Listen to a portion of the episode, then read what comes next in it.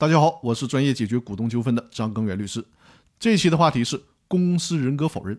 从这期开始呢，我跟大家讲一下《九民纪要》的第二章的第四节，就是关于公司人格否认的问题。对于公司的人格否认，是在公司法的第二十条第三款里边体现的，也就是公司股东滥用公司法人独立地位和股东有限责任，逃避债务，严重损害公司债权人利益的，应当对公司债务承担连带责任。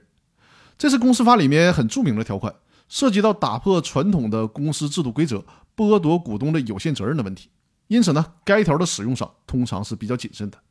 我们需要特别注意以下几个问题：第一个是只在股东实施了滥用公司法人独立地位以及股东有限责任的行为，并且这种行为严重损害了公司债权人利益的情况下，才能适用公司人格否认制度。所谓的损害债权人的利益，主要就是指呢，股东滥用权利。导致公司的财产不足以清偿公司债权人的债权。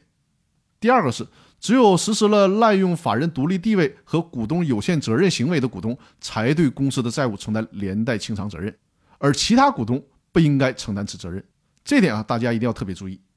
第三个就是，公司人格否认不是全面、彻底、永久的否定公司的法人资格，而只是在具体的案件中，依据特定的法律事实、法律关系。突破股东对公司债务不承担责任的这个一般规则，例外的判定其承担连带责任。所以说呢，适用这个规则的时候是需要特别谨慎的。